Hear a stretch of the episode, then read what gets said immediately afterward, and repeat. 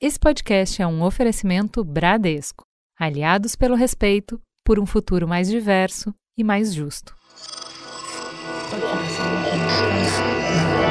Esse podcast é, apresentado por b9.com.br.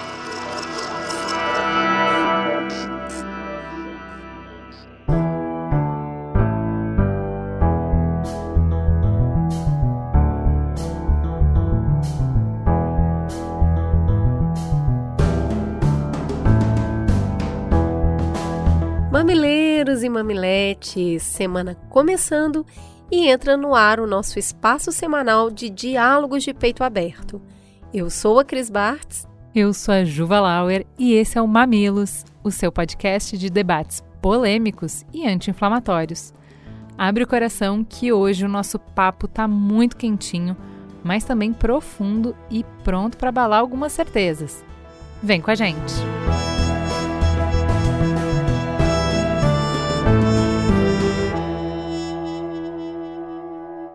Está no ar o nosso exercício semanal de respeito e empatia. Se você acompanha o Mamilos há algum tempo, ou mesmo se andou maratonando nas últimas semanas, já deve ter ouvido essa frase diversas vezes. Ela resume a nossa forma de fazer jornalismo. Para a gente aqui, a empatia é um ponto de partida de diálogos curiosos, genuínos, interessados por compreender o universo do outro, em explorar outras perspectivas e outras vivências. De 2014, quando a gente começou, até hoje, a necessidade dessa habilidade só aumentou. Quanto mais o discurso público se radicaliza, quanto mais as redes sociais se inflamam, quanto maiores os muros que nos separam, mais precisamos de pontes.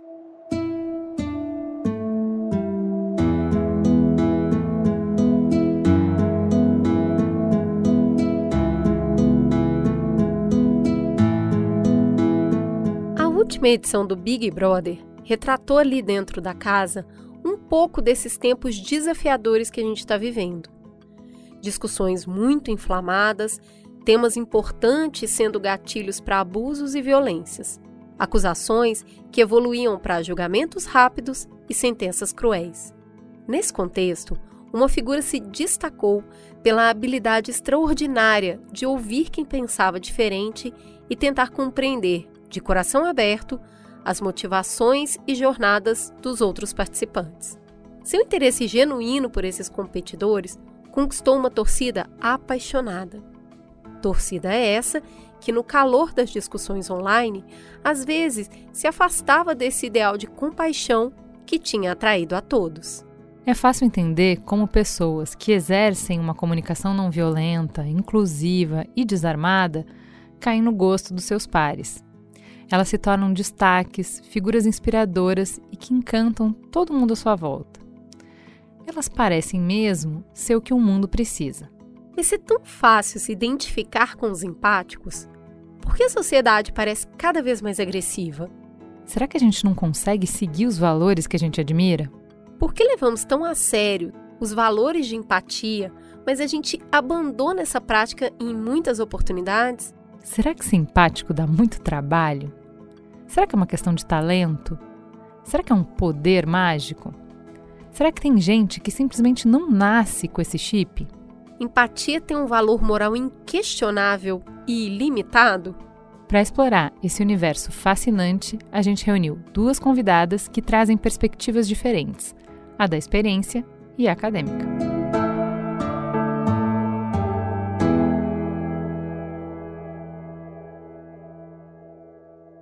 Antes de apresentar as convidadas, vamos para o nosso primeiro intervalo comercial. Cris, você lembra quando foi a primeira vez que você mexeu no computador? Menina, não lembro a primeira vez, mas eu lembro daquele barulhinho. É. Sabe? E você, Gente, você lembra? Presta atenção aqui, olha para mim. Eu fiz curso de DOS. Oh! C2 ponto format, gente, não acredito, no Senac. Para quem já é cringe, A chegada dos computadores foi um momento mágico, gente. Foi um divisor de águas. Naquela época a gente não conseguia nem imaginar o que vinha por aí. Mexer no computador era uma experiência muito diferente. Gente, eu lembro das aulas de computação na escola. Oh, Jesus. E nem me deixa começar a falar dos games que tinham naquela época. Não precisa. O Henrique Sampaio já fez esse trabalho e decidiu contar a história recente do Brasil através das lentes e telas de um jogo de computador.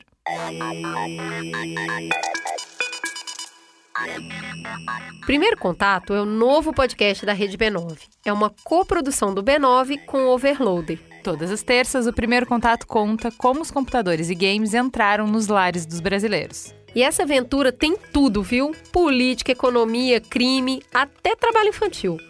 Tudo com uma investigação incrível de áudio-reportagem. Ouça o Primeiro Contato em todas as plataformas e no site primeirocontato.b9.com.br. Voltamos. Pessoal, para conversar sobre esse tema que move emoções e sentimentos, a gente precisava de duas pessoas para equilibrar a conversa. Vamos começar com quem já esteve em casa, com quem já tem a chave aqui, já conhece a conversa. Cláudia, por gentileza, se apresente para os nossos ouvintes. Quem é você na fila do pão? Ai, eu esqueci dessa história. Eu sou ruim de improviso. Como é que eu falei da última vez mesmo? Ai, quem, quem sou eu na fila do pão? Meu Deus, eu sou neurocientista. Neurocientista, arquiteta e engenheira, com mestrado e doutorado pela USP, pós-doutorado pela Universidade de Chicago. Seu primeiro livro está quase pronto e se chama Eu Controlo Como Me Sinto. Como a neurociência pode ajudar a ter uma vida mais feliz. E tem um capítulo inteiro sobre empatia. Ela também tem um canal no YouTube sobre neurociência e está no Instagram como arroba Cláudia Feitosa Santana. Você também pode encontrar mais sobre ela no site feitosa-santana.com. Olha a mini bio aí maravilhosa. Para trazer brilho para essa conversa, a gente tem o prazer e o carinho de receber a Juliette aqui no Mamilos. Juliette, para quem não mora no Brasil, por favor, se apresente. Quem é você na fila do pão? Olá, o prazer é todo meu. Eu sou Juliette Freire Feitosa. Eu sou advogada, maquiadora. Participei de um reality e agora eu sou aprendiz de muita coisa, aprendiz de comunicadora, aprendiz de cantora, aprendiz, é, sempre um aprendiz. Então, é isso. Falando em aprendiz, Juliette, é, você encantou muita gente é, no Big Brother, foi uma participação assim histórica até, né? Com recordes, muitos recordes. E uma das palavras que foi muito associada a você foi justamente empatia. Então eu queria abrir a conversa perguntando o que é empatia para você, da onde que vem esse sentimento para você? Uh, se você se coloca como aprendiz, quem foram seus mestres nessa arte? Eu acho que, para mim, o conceito de empatia é muito simples: é se colocar no lugar de, do outro, é tentar sentir o que o outro sente, tentar e respeitar o outro. Então, eu fico muito feliz é, em as pessoas terem enxergado a empatia em mim, porque é, a empatia faz parte da minha história o tempo todo e para mim é um dos sentimentos, para mim é um sentimento é, mais nobres é, da humanidade. Então, eu acho que ela resolve grandes problemas e é o que eu tento alimentar em mim todo o tempo. E quem foram seus mestres? Ah, meus mestres, eu acho que a vida. Eu sou cristã, então é, Jesus, Deus, a minha mãe. E depois de adulta eu li algumas coisas, mas cada uma me trazia um pedacinho. Eu acho que o meu princípio maior é cristão mesmo e a minha formação. Eu vim de uma família que foi bem doidinha assim a formação, então minha mãe, meu pai tinha quatro filhos, cada um diferente do outro, com uma ferida diferente e eu me coloquei muito no lugar deles desde criança, senti muito as dores deles, então eu procurava sempre me colocar no lugar deles, eu acho que isso me formou. Esse sentimento de que me colocar no lugar do outro evitaria muita injustiça, me faria mais é, uma pessoa melhor eu carreguei desde criança. Então, eu olho para todas as outras pessoas como iguais e como irmãos. Então, eu acho que isso me ajudou a alimentar isso em mim. Cláudia, é muito significativo a gente ter começado com a Juliette justamente porque empatia é vivência. Então, a gente trazer o que, que é o todo dia e de onde isso nasce, para então agora trazer você para a conversa para te perguntar um pouco da organização disso estrutural, como que a ciência enxerga essa parte. Ah, Juliette, primeiro lugar, Empatia é uma palavra super antiga, ela existe há centenas e centenas de anos, tá? Só que ela ficou esquecida durante muito tempo. E aí ela voltou a ser utilizada não faz tanto tempo, faz uns 100 anos mais ou menos. E agora ela explodiu, ela virou moda e ela parece que virou o santo graal, ela virou a receita para todas as coisas e como se fosse a receita para um mundo melhor. Mas a gente vai ver que não é bem assim. Mas ok, o que é empatia? A Juliette está muito certa quando ela diz que é sentir junto com a sentir da outra pessoa. Uma forma de definir empatia rapidamente é sentir junto. Mas como é que isso acontece? Para gente, a gente tem duas formas de empatia. Uma é quando ela acontece automaticamente. Você não pensa sobre ela, você não faz nenhum exercício, ela acontece. Então, por exemplo, um exemplo que a gente entende fácil. Quando eu li a sua história em relação à sua mãe, à sua irmã, eu empatizei automaticamente com você. Por quê? Eu tenho mãe, eu tenho irmã, e só de pensar no que você passou, eu já conectei. Então eu senti junto com você. Isso eu gosto de dar o nome de empatia contagiosa. É essa que acontece instantaneamente. Agora, a outra forma de empatia, que é essa de fazer o exercício, que requer esforço para compreender o que o outro sente, a gente apreende e aí sente junto. Então, o que, que acontece? Você conecta com a pessoa, você cola, mas sentir junto não é sentir exatamente igual. Por quê? A partir do momento que nós somos dois seres diferentes, eu nunca vou sentir exatamente como você sente e vice-versa. E essa que requer esforço, diferente da que a gente chama de contagiosa, que é automática, ela se chama. Tem vários nomes, mas ela, o nome que eu gosto mais é empatia cognitiva. Por que cognitiva?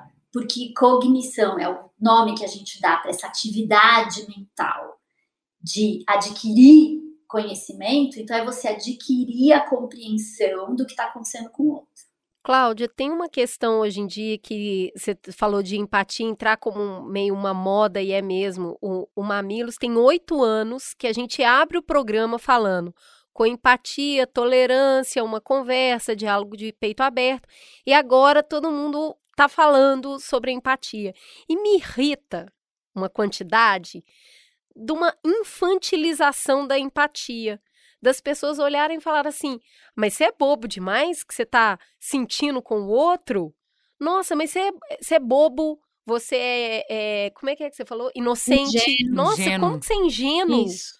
Por que, que você é ingênuo desse jeito que você está sentindo mesmo? Aquela pessoa não vale nada e você está aí. Então, tem um, uma infantilização disso, de colocar as pessoas que são empáticas como uma pessoa muito pueril ou boba, ou ela não vê maldade em nada. E, na verdade, se a gente aprofundar ou der um, um passo atrás, a gente entende que, na verdade, a empatia é uma estratégia de sobrevivência do bicho animal. Me explica um pouquinho disso aí, dessa empatia não ser para um bonzinho e, na verdade, sim para uma pessoa mais é, inteligente? Bom, vamos lá, vamos começar do. Todos nós nascemos empáticos. Nós nascemos prontos para empatizar.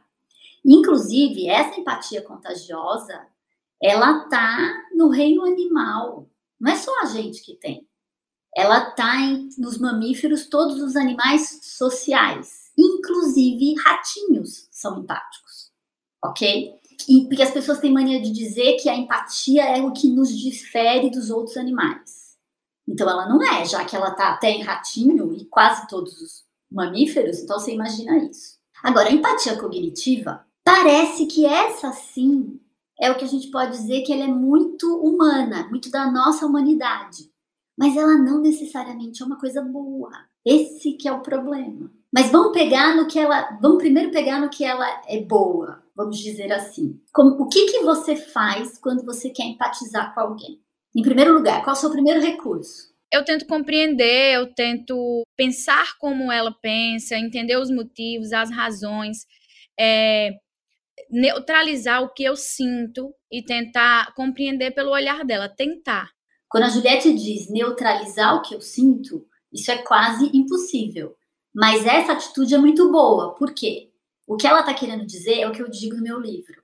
É você tentar descalçar os seus sapatos e tentar calçar o outro. Então, é um exercício de você deslocar o seu centro para o centro da outra pessoa. Mas isso é dificílimo, né?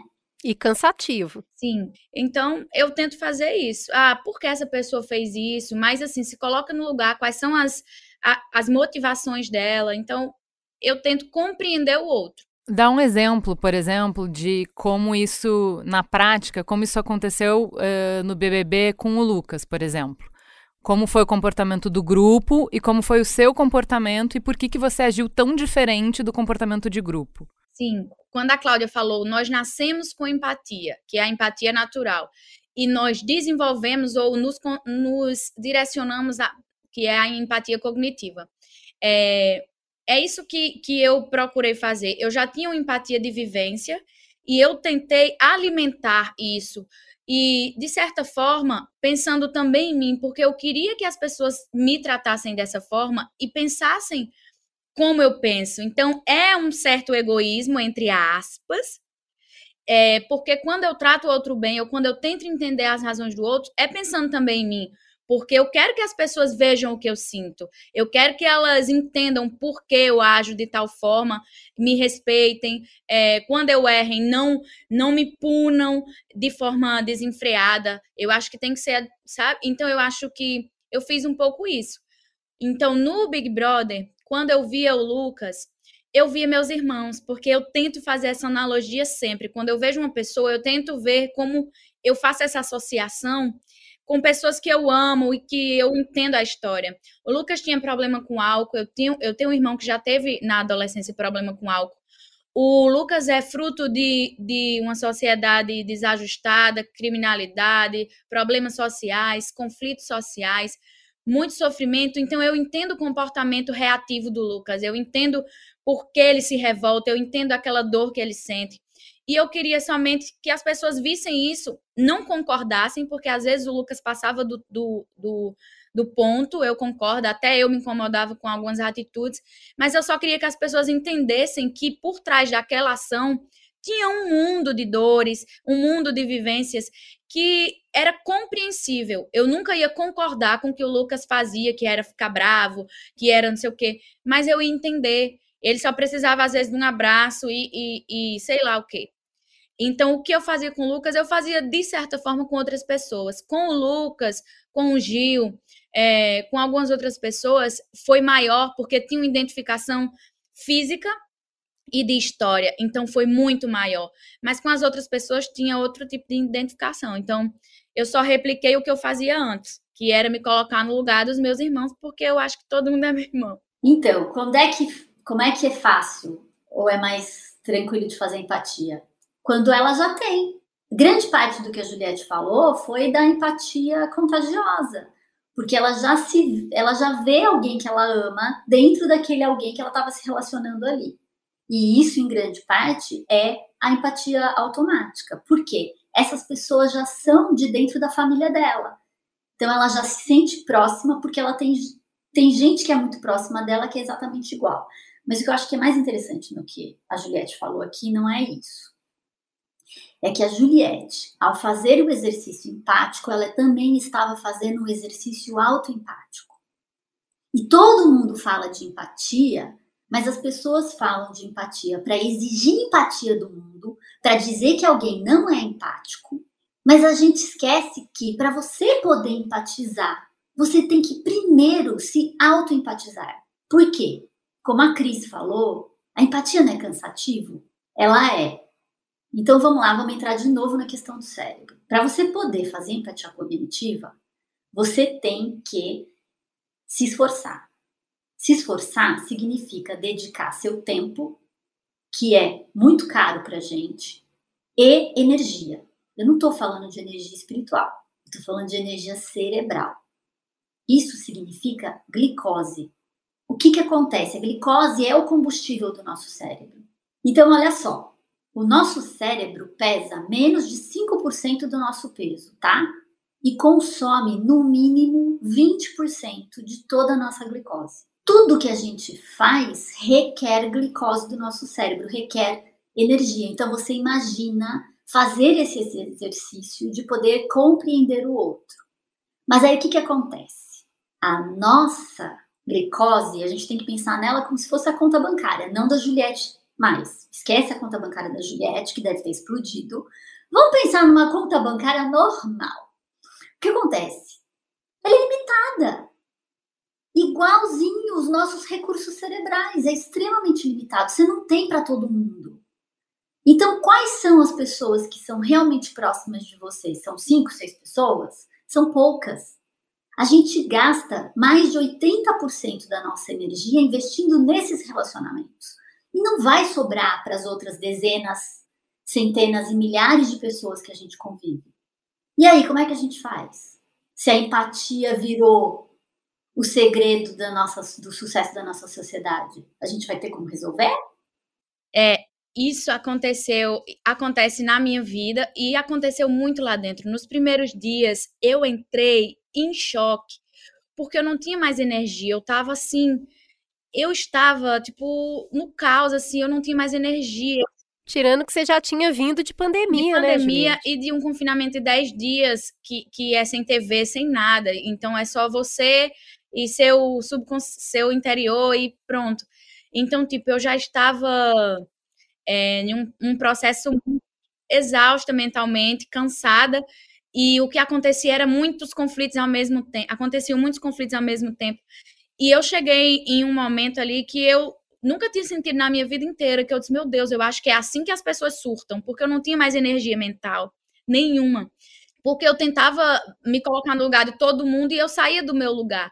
E até hoje, por exemplo, quando eu me desgasto muito emocionalmente, é, mentalmente, falando é, pegando o gancho que a Cláudia falou, eu falo assim, eu não tenho mais o que dar. Eu falo para meus amigos assim, como é que eu vou dar o que eu já não tenho mais? Então, tipo, eu não tenho mais energia, eu, eu tô muito cansada mentalmente. Às vezes, fisicamente, eu tô super bem, mas eu sinto esse cansaço. Então, eu acho que é esse processo que acontece.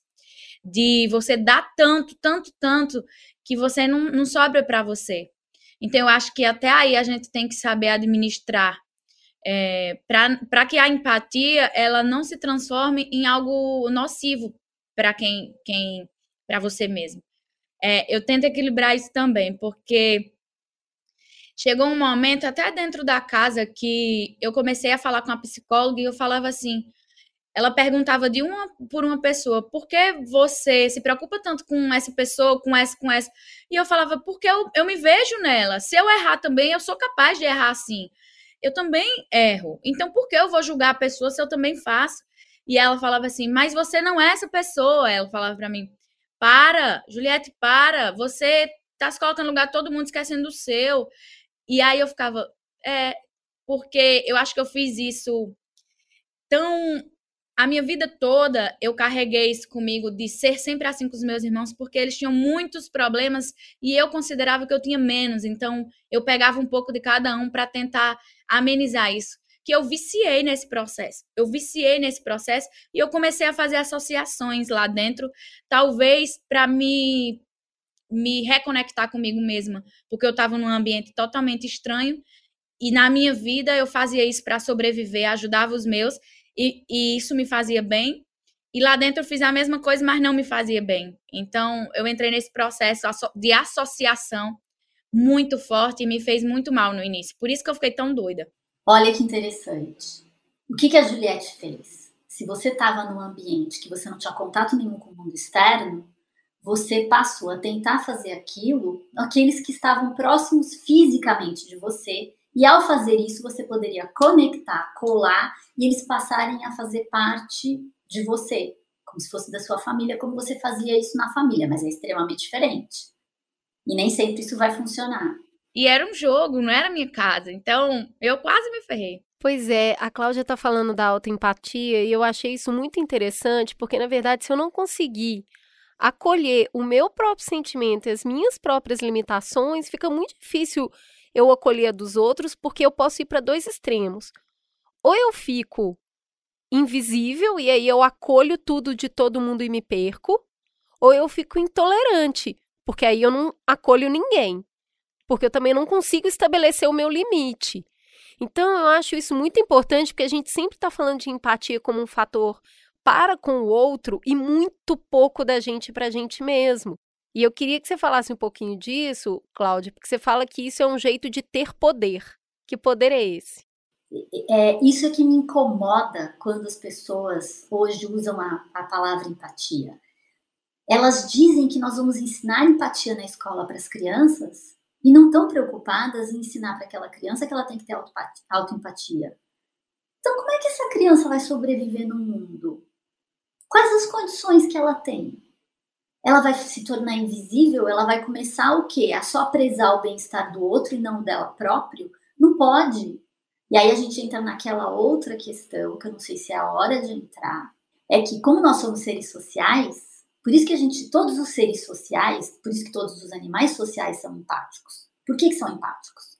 Porque se nós somos seres sociais, a gente precisa viver em grupo. Se a gente precisa viver em grupo, a gente precisa viver bem uns com os outros. Então é por isso que você tem empatia. Ela é necessária. A gente não consegue viver sozinho. Lembra lá do Tom Hanks na ilha sozinho? Quase ficou louco.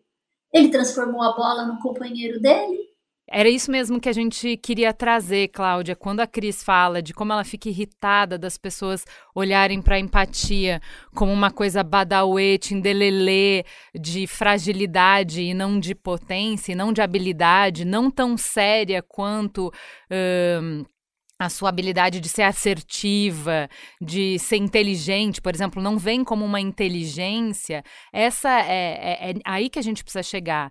A empatia como uma habilidade evolutiva. Uh, e eu acho que o exemplo da Juliette é maravilhoso para demonstrar cientificamente, é um experimento social, né? O BBB. Sempre, cada ano tem antropólogo, tem sociólogo lendo e analisando. Porque, assim, uh, a empatia, então, são três músculos, vai, que a gente pode exercitar de forma separada. Primeiro, o sentir com o outro, né, que é o que você estava falando de natural, o orgânico, o automático. O segundo, que é entender o que o outro está sentindo, compreender, dar nome para isso, entender o contexto, o contexto social e tudo mais. E o terceiro é se mover na direção do outro, ou se mover com o outro, agir de acordo com isso. Mas é que esse primeiro que você coloca é, na verdade, a finalidade. Com os dois vai acontecer isso. Seja contagioso ou seja cognitivo, o que acontece é sentir junto. Compreender o outro, quando você apreende, você sente junto, você está sendo empático. Eu entendo. É, o, o que eu estou querendo colocar aqui é que quando a gente tem essas, essas, três, essas três coisas agindo né? Que elas podem ser. Você pode ter uma parte, não pode ter a outra. É... Isso te dá uma habilidade de navegar no grupo e de cooperar no grupo. Então, se a gente está falando do Big Brother, que é um jogo que você tem grupos que se formam organicamente, que podem se desmanchar e se formar de novo, é, e que vão cooperar e competir, a habilidade de entender as pessoas, de uh, conversar com elas, criar estratégias, é, criar é, alia aliados, né? Conseguir fazer, forjar alianças num ambiente hostil, ela é um diferencial gigantesco numa competição dessas. E isso não é diferente, que é o que a gente sempre fala, da vida real, de uma empresa, de uma família, de um time, de qualquer situação em grupo que a gente precisa para navegar pela vida. Faz sentido o que eu tô falando, Cláudia? Grande problema que assim, hoje a empatia ela é vista como uma virtude, ela é vista como sendo impregnada de moralidade, mas ela não é. Ela pode ser na Juliette, porque Pode ser que em alguns momentos ela esteja impregnada de uma certa moralidade ela não exclui ninguém. Mas o que os estudos nos mostram é que justamente ela não é impregnada por, pela moralidade, ela traz um componente muito forte que os nossos ancestrais precisavam ter e que a gente não precisa mais ter, que é o que? É o sentimento tribal. E aí o que, que acontece? Junto com a empatia, sempre vem a falta de empatia. Mas cientificamente, como é que a gente fala isso? O que você está querendo dizer é que a empatia ela funciona para dentro do grupo e ela automaticamente traz a reboque um sentimento de violência para com quem é fora do grupo, porque justamente quanto mais alta a minha empatia por quem está dentro do grupo, maior meu senso de proteção, de defesa, ou seja, eu vou ficar mais agressivo em relação a quem é fora do grupo, é isso? É, inclusive, muito provavelmente foi essa empatia que levou nós humanos a extinguir todos os outros. A Juliette pode falar disso em relação aos cactos, né, Juliette? Que é quem é comovido pela sua empatia e, ao mesmo tempo, por essa comoção, às vezes acaba perdendo um pouquinho a mão quando se encontra em embates com outras, entre aspas, tribos nas redes sociais. Sim, eu nunca eu nunca pensei por esse lado de dar esse sentimento tribal e, e a empatia. Para mim, a empatia sempre foi algo muito amplo. Não faz sentido. Para mim, o conceito de empatia, assim, superficialmente, é claro, não sou uma pesquisadora, o meu conceito de empatia é muito é, simples, como eu falei ante anteriormente. Então, nesse meu, nesse significado que eu atribuo à, à empatia, não faz sentido algum você ser empático com uns e, e não com outros. Para mim, isso tem outro nome, não empatia, na minha concepção. E eu tento falar isso até no último dia do programa. Eu falei isso. Minha gente, não faz sentido vocês terem me admirado por ter uma postura empática, é, no sentido comum, e, e e fazer isso com outras pessoas, machucar outras pessoas. Eu falei exatamente isso. Eu pedi, eu falei, eu até fiz uma associação com os cactos. É, nós somos cactos, temos espinhos também, então não faz sentido machucar o outro, porque nós também temos espinhos. Eu falei isso no último dia e esse pensamento permanece. Para mim é muito estranho ver a empatia como algo tribal. Para mim perde o sentido que é acolher o outro, que é se colocar no lugar do outro e tentar fazer o bem. Para mim, eh, não se encaixava. Então, eu preciso entender e ampliar o meu conceito de empatia. Cláudia, deixa eu colocar um exemplo aqui que saiu de um conteúdo seu que eu assisti. Vamos complexificar isso aqui então. Então vamos lá. Aconteceu uma situação aqui em São Paulo há pouco tempo atrás, que foi é, a, a Guarda Civil jogou água em várias pessoas que vivem na região da Cracolândia. Era muito cedo, num dia que estava frio em São Paulo. O que aconteceu é que essas pessoas se deslocaram para as ruas próximas e atacaram todos os motoristas de carros que estavam passando.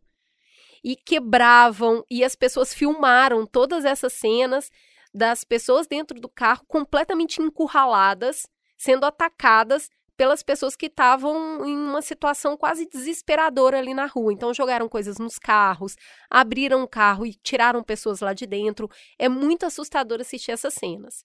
E aí o que, que a gente tem? Por um lado, um grupo empatiza com o motorista. E aí fica revoltado com as pessoas em situação de rua e drogaditos que estavam atacando. Por outro lado, tem uma galera que empatizou com os moradores em situação de rua. Porque olha o que fizeram com eles, eles estão só respondendo. Então, um, o grupo se divide quando está analisando essa situação, porque teoricamente parece que se você conhece um lado, você vai empatizar com o lado que você conhece. E aí você não vai empatizar com o outro lado. E aí, Cláudia, eu queria te perguntar, que eu fiquei muito curiosa com essa situação, o lugar da curiosidade pelo que eu não conheço. Seria, então, a curiosidade um lugar para poder tentar empatizar com aquilo que eu não conheço? Sim, que é o que a Juliette parece que faz e que fez na casa, tá? Sim, com certeza. a, a esse, esse, essa empatia ela pode ter esse lugar, ela pode tentar ter esse lugar que seja associado à moralidade, mas ela tem esse risco. Então, primeiro lugar, quando seguidores da Juliette agem de forma hostil com alguém, não é a verdade falta de empatia, é excesso de empatia. O que, que acontece? Eles tiveram um excesso de empatia com tudo que a Juliette representa, que inclusive, provavelmente, fala muito mais deles próprios do que a Juliette em si, tanto que ela não sabia de nada disso. Todo mundo fala que a Juliette é empática, com um super elogio. Para mim, o que mais chama atenção, e olhando a esse olhar científico da empatia, a Juliette, para mim, ela é genuína e ela representa, assim, quando você entrou lá na casa, você representa um oprimido brasileiro. Ela representa milhões de brasileiros. Então as pessoas empatizam com a Juliette. Então o que acontece? Sem ela saber, o que, que eles fizeram? Eles hostilizaram aqueles que eles viram como não fazendo parte da nova família Juliette. Sim, claro, mas eu acho que aí, pegando tanto o meu experimento no Big Brother quanto o exemplo que a Cris fez, eu acho que existe um limite muito tênue entre até que ponto a, a empatia ela ela tá nesse lugar e ela vira uma reação. Então eu acho que existe uma linha ali que quando você começa, quando passa do ponto, você começa a atacar o outro a fazer isso uma forma, de uma forma agressiva, eu acho que aí é o desvio. Todo, toda coisa boa, ela existe o desvio. Em tudo, onde tem o, o homem, vai existir o desvio. Então, eu não acho que a empatia é algo ruim. Eu, eu sou apegada à empatia e eu acho que que, que ela faz muito bem, até o ponto que ela não fica extremada. Eu acho que não há problema em você ver que o outro está eh, é, sendo atacado, você pode reagir a isso de uma forma positiva. É isso que eu tento falar. Quando você reage de uma forma negativa, é o desvio. E aí o desvio ele tem que ser é, repelido. Quando eu falo para eles, vocês podem defender todas as vezes que vê um comentário negativo, vai lá e faz um positivo essa é uma reação que, que condiz com a empatia e não gratuitamente, que é o que acontece nesse mundo de internet altamente tóxico, gratuitamente você ataca, ou quando você vê uma pessoa fazendo algo ruim, você faz um pior, e aí você se transforma em algo que não é o que é bom, o que é legal. Eu acho que tem parcelas, sim, de pessoas que fazem isso, de, de fãs meus que fazem isso, mas a grande maioria, maioria eles tentam pensar como eu. E caramba, Julieta, eu não teria essa calma, eu não teria essa paciência, mas eu, eu vou tentar, eu acho que tem que ser assim. Então, eu tento fazer a minha parte nesse processo. E eu também entendo que são pessoas, cada um tem sua individualidade e eles acabam agindo pelo que sente, como Cláudia falou. Eles agem pelo que sentem e às vezes eles sentem ódio, sentem raiva e não sabem administrar isso. Esse é um processo de evolução que a gente tem que passar, eu tenho que passar e as pessoas também. Mas eu acho que é isso.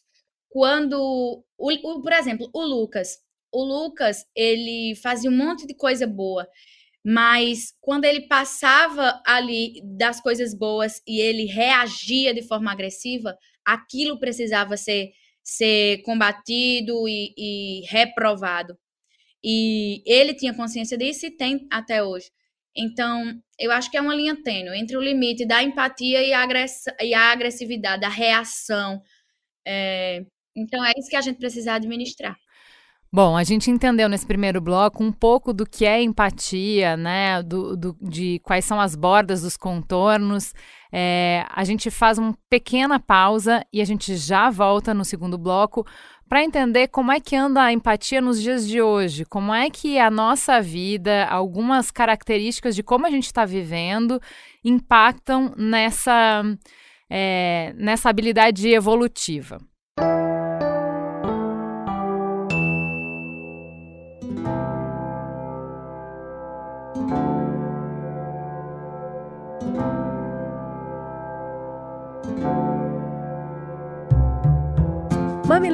Mamileiros e mamiletes, a gente tem uma novidade. Acabamos de estrear a nossa primeira minissérie de ficção.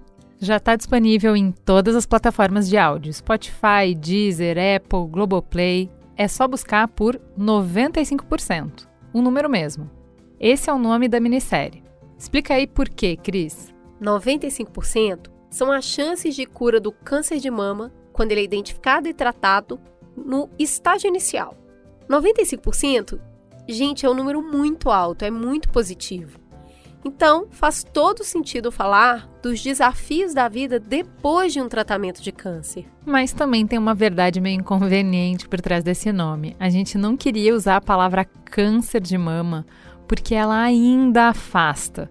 As pessoas acham que vai ser muito triste ou muito técnico, ou pior ainda, ah, se eu não tenho câncer, então não tem nada a ver comigo, né? Foi aí que a gente entendeu que tinha uma ponte importante para ser construída. Porque não é para pacientes com câncer de mama que esse conteúdo foi sonhado, embora também seja, mas é para a sociedade inteira.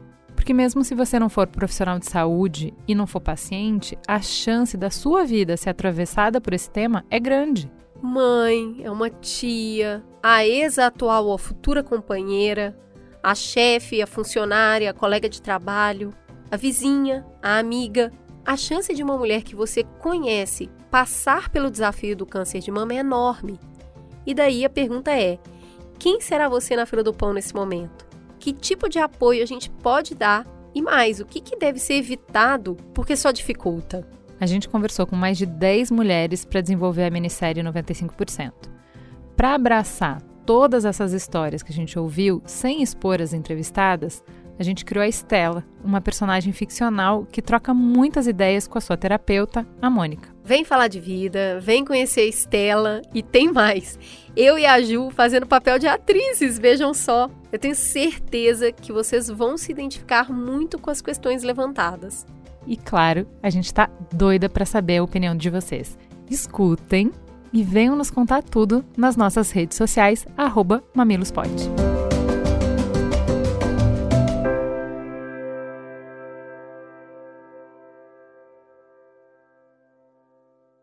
Então voltamos para o segundo bloco. E aí, é, Cláudia, eu estava ouvindo um podcast, o Hidden Brain, sobre justamente empatia, e ele mostrava um estudo que foi feito comparando é, pesquisa dos anos 70 com pesquisa dos anos 2010, é, questionários que foram aplicados ao longo de todo esse período e mostravam que a empatia diminuiu no público em geral e drasticamente a diminuição acontece nos nossos últimos anos.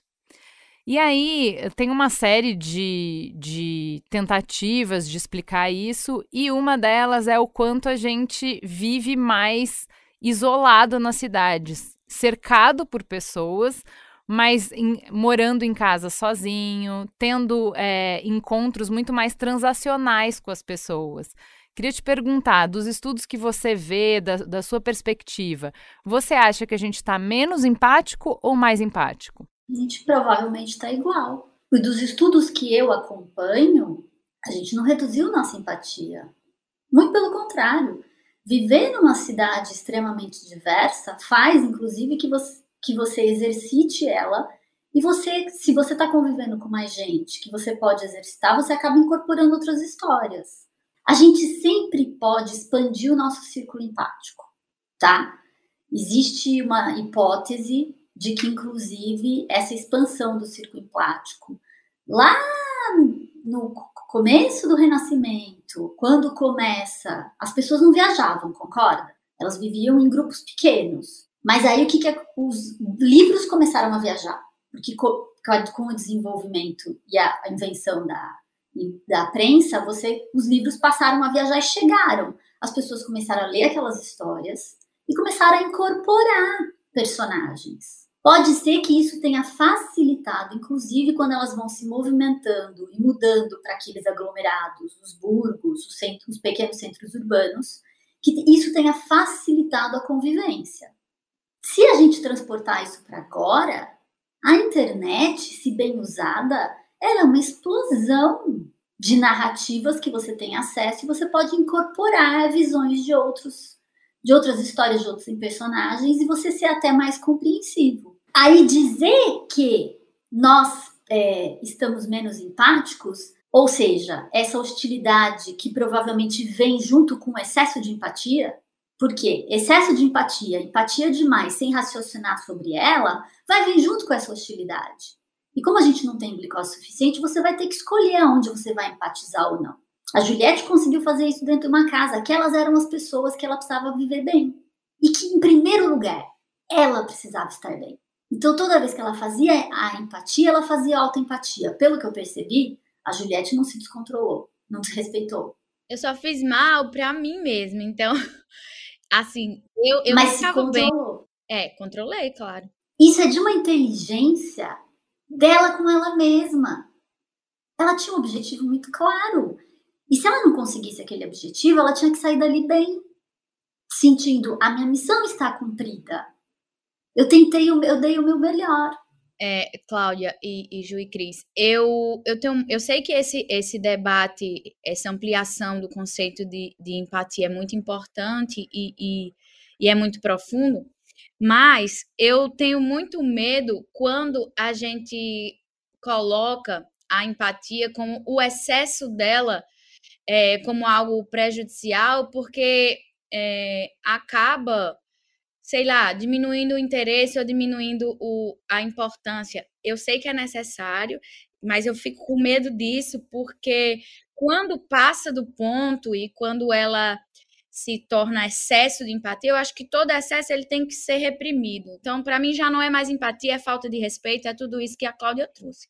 A gente dá outro nome, né, Juliette? A gente dá outro nome. A hora que o doce vira amargo, a gente muda de nome. Eu, eu penso que a gente, quando passar do ponto, a gente bota outro nome. É falta de respeito, é agressividade, é desvio, é qualquer coisa.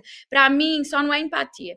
E é a partir daí, Cláudia, que eu queria é, conversar com você sobre essa visão de mundo que exige respeito e tolerância. Como que a gente faz para desenvolver isso?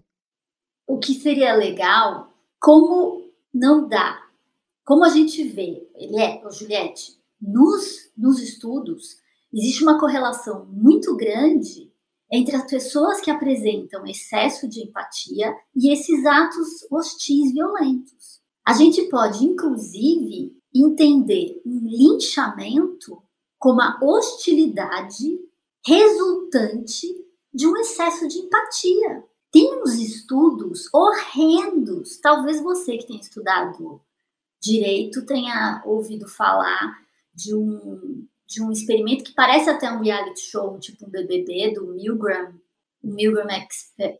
É, é, ele coloca as pessoas dentro de um lugar e ele atribui. Esse cientista fez isso, hoje é proibido, seria proibido fazer isso. Ele atribui que é, metade vira policial e metade vira prisioneiro.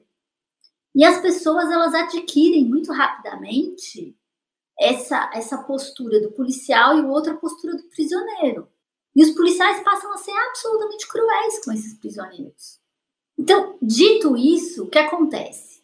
A empatia, como ela requer muita energia cerebral, a gente tem que colocar ela no lugar de que ela é maravilhosa, ela precisa ser exercitada, mas ela, ela é muito maravilhosa para a gente se conectar ou seja, para os nossos relacionamentos, para o plano individual. Você não vai conectar com todas as pessoas que você encontrar durante seu dia, mas você precisa respeitar essas pessoas. Então, no plano do coletivo, é, seria como se diz: no plano coletivo é ingênuo a gente achar que ela vai dar conta de tudo. A gente precisa voltar e talvez trazer de novo para a moda a coexistência, a tolerância, o respeito. E a gente tem isso ao longo da nossa história. Por exemplo, Toledo é uma cidade que tem uma história de que muçulmanos, cristãos, católicos e judeus todos viviam em harmonia, coexistindo, com respeito. Mas é óbvio que eles não iam ter empatia um pelos outros. Não necessariamente é isso. Porque o que, que acontece? Às vezes a empatia ela pode ser impregnada da moralidade, mas muitas vezes não. Mas deixa eu dar um exemplo para ver se, se faz sentido uh, onde eu quero chegar. É, esse podcast ele começa com, falando de uma intervenção artística que é um artista performático.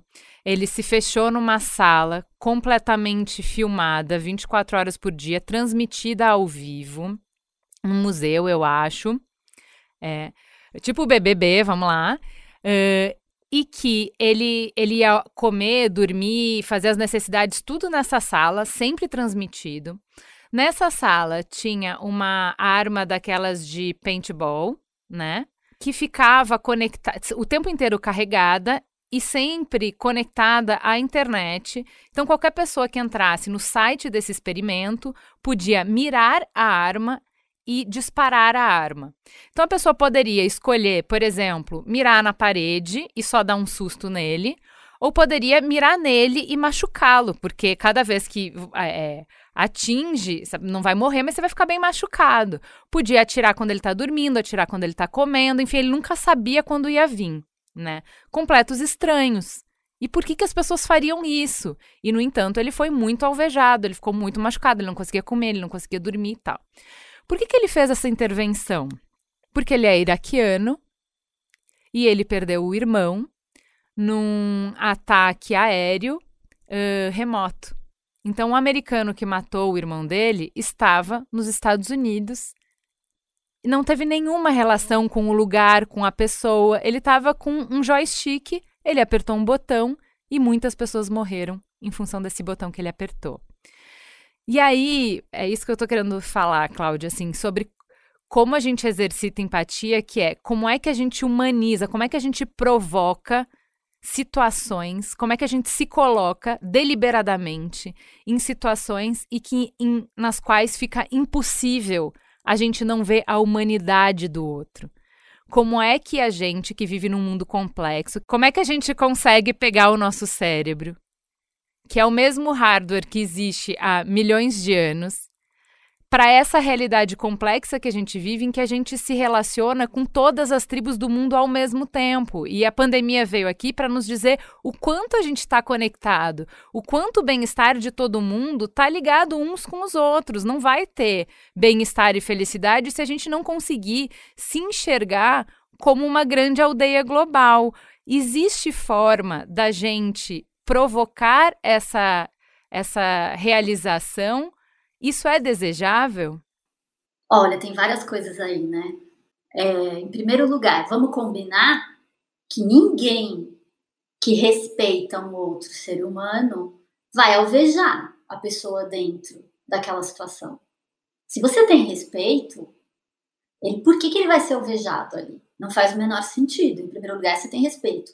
Mas é lógico que se você conseguir sensibilizar as pessoas sobre as histórias e fazer com que elas empatizem com aquela história, você teria protegido até mais o iraquiano dentro da instalação de arte dele. Mas o que acontece é que você nem sempre vai conseguir fazer isso. Então a gente não pode é, achar que a gente precisa da empatia para fazer a coisa certa. A gente tem que fazer a coisa certa independente de empatizar ou não. Juliette, eu antes da gente começar a gravar, eu falei que voltei agora da sua cidade, tive a felicidade de conhecer Campina Grande, muita gente legal lá. E aí, eu percebi uma coisa que tem na cultura da cidade, que é uma coisa muito pro própria que eu entendi ali de Campina Grande, que é uma autoestima e é um respeito por si mesmo muito grande. É uma população que, em várias situações, eu conversei com mais de 10 pessoas diferentes, em algum momento, a, que, é, a pessoa virou e falou assim: Eu sou bom, eu sou legal, eu sou bonito. Eu achei isso muito legal. Eu sou muito bonita, é, eu danço melhor do que todos os outros caras, por isso que ela ficou comigo. O meu drink é o melhor que tem, você não vai tomar em nenhum outro lugar. O vestido que eu fiz é maravilhoso. E aí eu percebi uma coisa que é um respeito, que é isso que a Cláudia estava falando, por isso que eu lembrei de Campina Grande. É um lugar do respeito por quem eu sou e pela comunidade que eu pertenço. Não importa se hoje a festa tá gigantesca no Parque do Povo e às vezes eu nem vou querer ir porque tem gente demais. Eu vou fazer a festa na minha casa porque eu respeito essa comunidade e a comemoração que nos une. Então, acho que você conhece muito de, esse um pouco de Juliette é um pouco desse lugar onde o respeito é muito cultivado? Também, também, né? É, é a gente é, é um conjunto de, de fatores. Eu acho que, eu já falei sobre isso, a minha autoestima, ela não tá no meu externo, ela não tá, ela tá nos meus valores, na minha história, no que eu construí. Então, isso ninguém tira de mim. Isso ninguém tira da gente. Eu sinto isso, eu tenho um orgulho muito grande de quem eu sou, eu tenho orgulho dos meus valores, eu tenho orgulho da minha cultura, é, de toda a história. Então é por isso que, que o povo de Campina, mas eu acredito que muitos outros lugares também, tem uma autoestima, porque é um, um, um solo concreto, é, é, é um solo real. É isso que você tem que ter autoestima nisso. Então, a nossa história, a nossa tradição, a nossa, nossos valores, a nossa índole, sei lá, isso sim é motivo de orgulho. Então, eu acho que é isso. Quando a pessoa diz assim, eu danço bem, é, o danço bem é para ela. É como ela acha que é dançar bem, é levar a tradição. Eu não acho esteticamente bonito uma pessoa ficar batendo o pé chachando. Não é esteticamente bonito mas é visceral, é história, é cultura, então é lindo, é maravilhoso. É, então eu acho que é isso. Então eu tenho muito disso. Quando as pessoas, você tem uma autoestima, eu não me acho linda, perfeita, maravilhosa. Eu tenho várias coisas, mas a minha história é linda. A minha cultura é linda, a minha família é linda, o que eu aprendi é lindo. Então isso aí é, é o mais bonito isso aqui está sendo uma aula para mim. Vários conceitos eu estou ressignificando na minha mente. Agora, quando eu falar de empatia, eu vou falar de respeito, que, que, que é o principal. Eu já falava de outras formas, mas agora está muito claro na minha mente. Então, isso aqui está sendo uma aula, assim, que eu vou levar para a vida inteira. Outra coisa que, que, que eu preciso perguntar, porque como eu não sei, eu quero saber o tempo inteiro. É, a Cris fala drogadito. E por que esse conceito? Eu acho que, que assim como eu, porque a palavra, assim como outras pessoas também não sabem. Agora eu já aprendi que respeito vem antes de empatia. É o básico, é o necessário e a empatia é, é casa com isso. E agora eu quero aprender o que, por que drogadito. É porque a pessoa está sobre efeito de droga. Ela não é um drogado. Ninguém é um drogado. Você está sobre o efeito, então você está num estado drogadito. Então, é não resumir a pessoa a isso, sabe? Porque tem vários outros estados que ela não tá com, assim. É, a gente estava falando de respeito, né? Então, o importante é respeitar. Antes da empatia vem o respeito. Para botar uma pimenta, que esse é o nosso trabalho aqui, acho que a grande questão no debate público, na nossa vivência, e foi muito no BBB, é, mas eu tenho que respeitar quem me oprime? Mas eu tenho que respeitar quem me violenta? Mas eu tenho que respeitar quem me silencia? Porque essa é a questão. Quando a gente vê um conflito, no, na teoria, todo mundo concorda com essa frase. Você precisa ter respeito. Você não vai ter, eu ouso dizer, nenhum grupo que não vai colocar respeito como um dos seus valores principais. Respeito todo mundo quer todo mundo gosta, né? Respeito é bom e todo mundo gosta. Agora, a gente, onde a gente começa a discordar é quem que é merecedor de direito. Quem merece esse respeito? Então, eu te respeito se você não faltar com respeito comigo. O que é faltar com respeito com você? Como cada um tem a sua perspectiva de mundo, como cada um usa um óculos para enxergar a realidade, você pode estar tá me faltando com respeito por coisas que você nem sabe. Né? Na minha leitura de mundo, interromper já é uma falta de respeito. Então eu posso passar por cima de você. Eu posso, por exemplo, falar mais alto, gritar, porque você primeiro me interrompeu, então eu gritei. Para você gritar, você foi violento. Aí eu já posso partir para cima de você. E aí é que a gente tem o escalonamento. Aí é que as coisas é, perdem o controle. Então te pergunto, Cláudia, quem é que merece respeito? Preciso respeitar quem não me respeita, quando eu não me sinto respeitado, ainda assim eu devo respeito?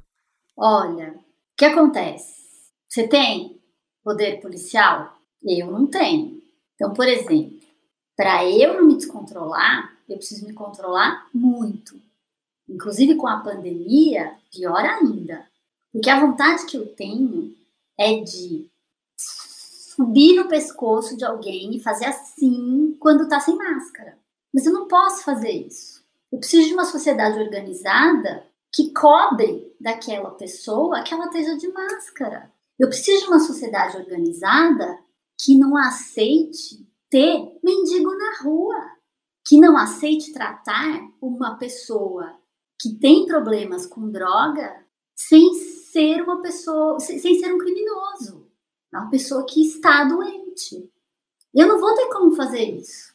E aí, se eu tiver que achar que eu tenho o direito de definir quem eu posso respeitar ou não, a gente volta para que tipo? De fazer justiça com as próprias mãos? Eu acho muito importante a gente delimitar isso, porque a gente está vivendo hoje numa sociedade que está revendo muito do que era valores já estabelecidos. Então vamos lá. É, a violência, a, a violência contra a mulher é um dos maiores problemas que a gente tem hoje no Brasil. Um alto índice de feminicídio. O racismo é um problema que atravessa 50% da nossa população e mata muitas pessoas. Então, quando a gente está falando de respeito, e aí a gente vem e fala, mas você quer que eu respeite esses algozes? O que a gente está falando aqui, então, Cláudia, é uma organização civil que não vai tolerar esse tipo de criminalidade. É isso? E que vai modificar a nossa legislação e o nosso executivo.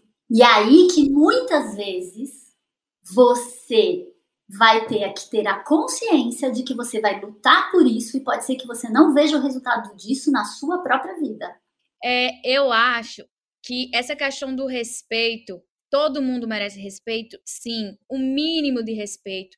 Se uma pessoa me ataca, quando uma pessoa fala algo que eu discordo, que é uma aberração, seja politicamente, seja é, em qualquer cenário possível, eu tenho que ter o mínimo de respeito. Eu não posso justificar o que está acontecendo, é, a minha ação desrespeitosa ou agressiva, porque aquela pessoa fez algo muito ruim.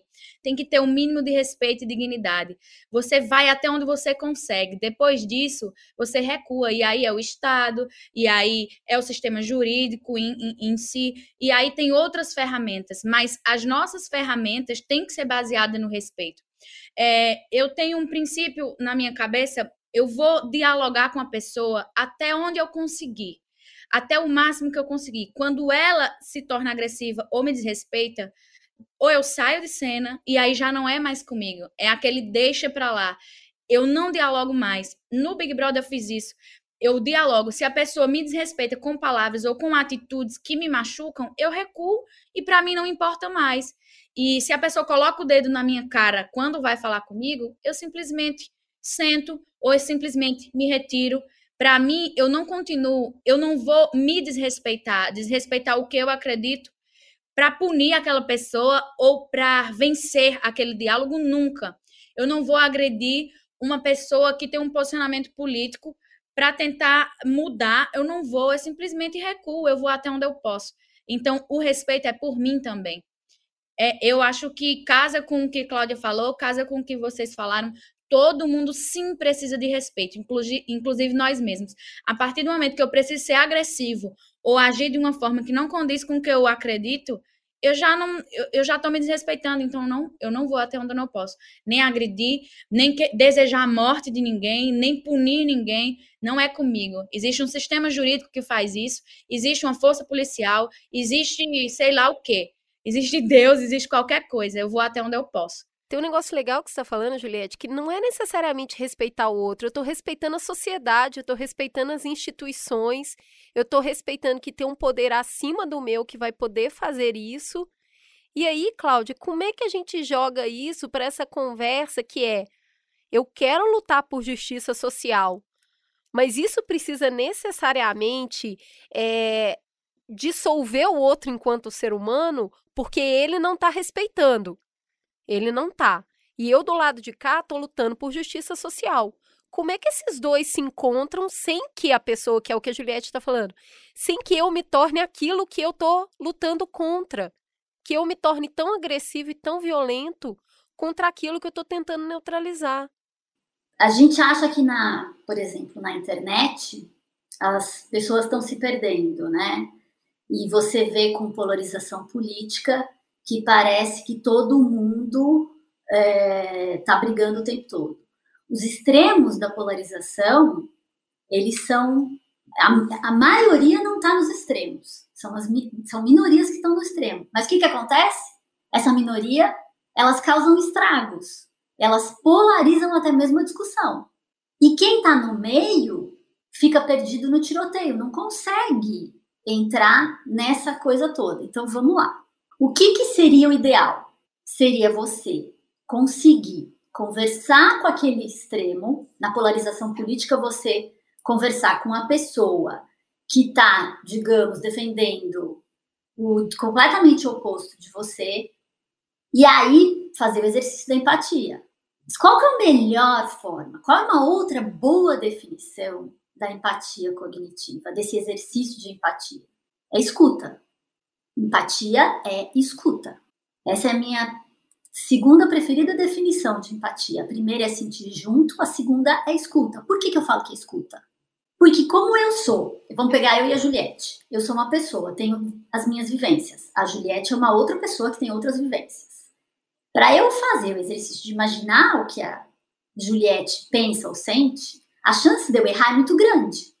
Porque o meu modelo mental é completamente diferente do dela. Então, quanto que eu realmente consigo empatizar com o diferente? Empatizar com o igual, com o similar, com o próximo, com o mesmo time de futebol, é muito fácil. É escutar. E o que, que a gente faz hoje em dia? A gente mais fala do que escuta. É muito difícil escutar. O ideal é esse. No melhor dos mundos, para você conseguir trazer a pessoa para um outro lugar, né, seria você fazer o exercício da escuta. Porque se você não fizer o exercício, vão pegar a polarização política. Mas é que eu não, não consigo ver ninguém conseguindo fazer isso. Das pessoas que estão extremadas. É você ir lá, entender a história dessa pessoa, como que ela chegou nesse lugar, para tentar trazer esse caminho comum e, e deslocar né, as pessoas para um lugar mais próximo. Mas a gente consegue fazer isso? É aí que eu te chamo para curiosidade, né? Se eu, não, se eu já pré-definir tudo que o outro é, eu não vou querer ir lá saber quem ele é de verdade. Eu já vou julgar. E aí eu não tenho a menor. Aí eu falo que eu não tenho paciência. E aí a gente vai para esse lugar de. A, a, Juliette deve ouvir isso todo dia. Nossa, mas você tem uma paciência. Tipo, ah, você é muito boa, você acredita em todo mundo, você sempre justifica os erros dos outros tal. Mas eu acho que eu só tento, é, é respeito mesmo, é, é, tentar o primeiro, é controlar o primeiro impulso de julgar. Você só controla, porque a gente tem isso, eu tenho também, o tempo todo e só controla, escuta. É o que Cláudia falou, escuta. E aí depois, aí você vem com sua opinião com fundamento. Mas primeiro escuta, entende, e aí depois você fala, você é, opina ou sente, sei lá o quê. Você concorda que ao entender, ao entender o que o outro te traz e você entender na história dessa pessoa, você pode inclusive buscar mecanismos que sensibilize essa pessoa a entender uma história diferente. Gente, isso dá tanto trabalho. A gente não está falando, e acho que a gente passou o programa inteiro e não falou disso. Empatizar em nenhum momento quer dizer concordar. Você não precisa se mover um milímetro da sua posição pela empatia. Que é isso que a Cláudia está falando. É, a empatia te torna é, mais hábil, mais capaz de dialogar. Ela te, te torna mais capaz de montar uma estratégia em que vocês colaborem. Que é, se eu entendo quem você é, se eu entendo o que te motiva, o que te move, quais são os seus valores, e eu continuo entendendo, porque é isso que a Cláudia traz, o que eu penso, o que é importante para mim, quais são os meus valores, ou seja, é a autoempatia e a empatia. Eu consigo articular essas duas coisas e imaginar em qual mundo a gente consegue se encontrar para minimamente respeitando ambas as partes, a gente coexistir. Então é isso. A casa é essa aqui, as, as, as provas são essas aqui. Você não vai conseguir sozinho, você precisa dessas pessoas que estão aqui, você depende dessas pessoas que estão aqui, com, o, com as peças que existem, com o jogo que está dado, como é que você navega. A empatia é uma forma da gente compreender melhor o ambiente. Não necessariamente você não precisa gostar da pessoa, você não precisa concordar com a pessoa, você não precisa mudar de opinião por causa disso. Não é sobre isso. Você só precisa respeitar e, e, e, e coexistir. Exatamente isso. E assim, para mim, eu sempre acho que é simples, eu sei, é muito difícil. Mas o Big Brother ele mostrava isso claramente, pessoas totalmente diferentes, precisando se respeitar e o impulso inicial é devorar, é julgar, é, sabe? E, e, isso me dava muito medo, porque não precisa ser assim. Eu posso não concordar, respeitar e tudo bem, e tchau, e feliz para sempre. A vida é mais leve assim. E o que a gente procura, eu procuro isso, é fazer a minha vida mais leve o tempo inteiro. E para mim, uma vida mais leve é uma vida que as pessoas se respeitam, discordam, mas se respeitam e se colocam no lugar do outro para tentar sobreviver. É o que eu fiz, é o que eu faço. Tá vendo que é uma coisa individual? Você não vai conseguir fazer com que um grupo, todo no conjunto do grupo, empatize com o conjunto do outro grupo. São exercícios individuais. Mas aí, Cláudia, a Juliana estava falando, ah, então o, a empatia é um navegador. Eu entendo os grupos, eu navego melhor nos grupos. Isso pode, de alguma forma, soar talvez um pouco maquineísta né, manipulador. Então eu vou entender o outro para agir de acordo com o que eu desejo e extrair dele também o que eu desejo. Pode acontecer essa confusão? Sim, inclusive isso não é empatia. Porque a empatia, ela é um exercício genuíno. E é o que a Juliette parece que fez. E que os seguidores dela são tão apaixonados por ela. É um exercício porque ela estava ali sendo filmada 24 horas. Você não consegue ser dissimulado. Aí o exercício da empatia, ele tem que ser genuíno. Porque o que, que acontece? Nós somos máquinas de detectar mentira. E a mentira custa para o nosso cérebro caríssimo. Porque você não mente só uma vez, você tem que sustentar a mentira. E aí que a gente não precisa perder muito tempo inclusive em tentar ficar pensando: essa pessoa está sendo realmente empática ou não? Essa pessoa está realmente preocupada comigo ou não? Porque mentira tem perna curta. Ela não vai conseguir sustentar a mentira dela. Então, a postura que ela tem quando ela finge ser empática é o que eu chamo de pseudo-empatia. E num reality, isso é muito óbvio, porque na sociedade a gente não vê. Você demora para encontrar a pessoa de novo. É, então você acaba caindo, é mais fácil. Só que num reality as pessoas veem tudo. E é exatamente isso. Não é, é quando você força, quando você tenta usar a, a, a, a empatia para manipular, acaba se, não é mais empatia. Então aquilo não é, não é verdade. Foi o que aconteceu. As pessoas que tentaram agir assim, estavam sendo vistas aqui fora, o público entendeu rápido que aquilo ali era um jogo e não era a verdade. Eu não saberia fazer aquilo, dá muito trabalho mentir, manipular dá muito trabalho, eu não estou manipulando nem minha própria mente, imagina dos outros. Eu não consegui nem manipular o que eu penso, imagina o que os outros pensam. Dá muito trabalho e eu já tenho trabalho demais, a minha vida já é muito, já era e continua sendo muito pesada, eu quero deixar leve. Então, para mim é isso. Quando a empatia ela vai para um lugar de, de manipulação, não é mais esse nome. A gente tem que usar empatia só no limite do bom. Passou do bom é tudo menos empatia. É o que eu tento pensar, é o que eu. Eu não vou ler as pesquisas da Cláudia, porque senão eu vou pensar muitos conceitos. Não, eu acho, eu acho muito bom, eu acho muito boa a ponderação. Eu acho que a gente tem uma conversa que ela não é uma aula, então não é para esclarecer, ela traz provocações, então ela abre abas. Eu acho que o, os melhores programas que a gente faz são aqueles que é, começam conversas. Então, as coisas que a gente falou aqui, vai ter gente que vai concordar mais com uma parte, discordar de outra, uh, as pessoas vão enxergar outros contextos, outros exemplos, e aí a conversa não para. Assim, Mamilos bom é aquele que você ouve com a mãe e discute no café da manhã, que ouve com a melhor amiga e vai discutir no cafezinho à tarde na empresa, que escuta com o namorado e rola um, um bate-boca saudável no trânsito. É assim, conversa boa é uma conversa circular, que ela não termina, ela só se enriquece a cada vez que a gente está junto. E para conversar, respeito, tolerância, empatia e se rolar um pouquinho de bom humor, né? Que a gente tá precisando, porque tá pesado. gente, muito obrigada. Foi uma delícia receber vocês. Juliette, corações. Querida, obrigada, Muito viu? Obrigada, de verdade. Ju, Cris, Cláudia, eu tive uma aula. Pode ter certeza que eu vou discutir cada pedacinho disso aqui na minha vida. Vou levar para os meus discursos e vou levar principalmente para refletir muita coisa. Muito obrigada, de verdade. E olha, um desejo assim de uma carreira para ficar bem velhinha, bem velhinha, fazendo sucesso para espalhar o poder da genuinidade. O tanto que isso é bom, o quanto isso é contagioso. Todo mundo quer ser gostoso perto de gente gostosa. obrigada, obrigada por obrigada. isso. Eu acho que nesse momento no Brasil, né, é essencial.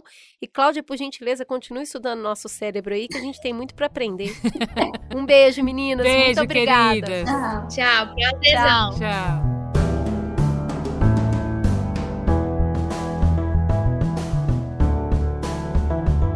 Mamilos é uma produção do B9. Apresentação de Cris Bartz e Juva Lauer. Para ouvir todos os episódios, assine nosso feed ou acesse mamilos.b9.com.br. Quem coordenou essa produção foi Beatriz Souza. O apoio à pauta e pesquisa foram de Iago Vinícius e Jaqueline Costa. A edição foi de Vitor Souza e as trilhas sonoras de Andy Lopes. A capa é de Elodângelo. A curadoria dos programas de história é realizada por Deia Freitas. A publicação fica por conta de AG Barros. O B9 tem direção executiva de Cris Bartz, Juva Lauer e Carlos Merigo. A coordenação digital é de Pedro Estraza e Matheus Guimarães. E o atendimento e negócios feito por Raquel Casmala, Camila Maza, Luzi Santana e Thelma Zenaro.